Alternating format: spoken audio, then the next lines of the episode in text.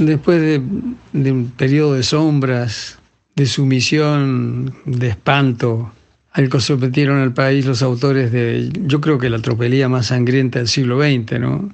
Lo ocurrido aquel 30 de octubre de 1983 se escribió con la tinta, eh, con esa tinta con que los pueblos escriben la historia grande, su historia grande, ¿no? Ese día los argentinos recuperamos el bien más preciado del que puede gozar un ser humano, la libertad. Con libertad todo es posible y sin ella nada lo es.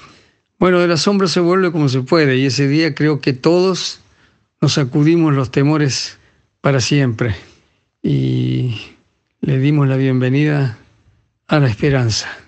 Eh, fue la culminación, además, y lo recuerdo esto con mucha emoción, de una campaña política inolvidable, eh, en la que los actos partidarios de todas las fuerzas políticas se vivieron como auténticas fiestas.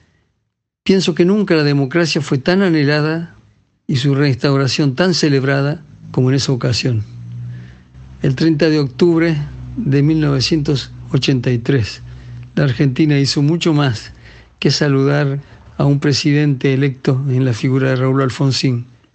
Ese día la Argentina vivió con unanimidad histórica la fiesta de la libertad.